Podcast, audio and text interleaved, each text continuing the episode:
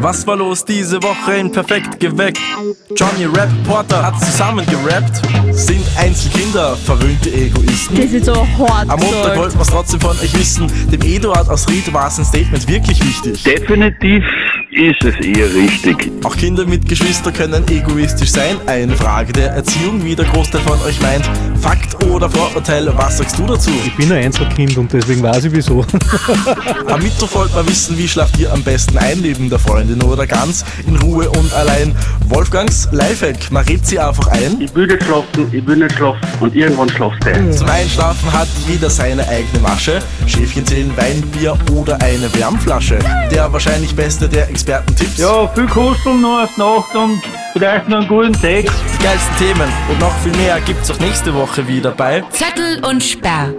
Man kann auch ein Stampo auch nehmen oder was, nicht?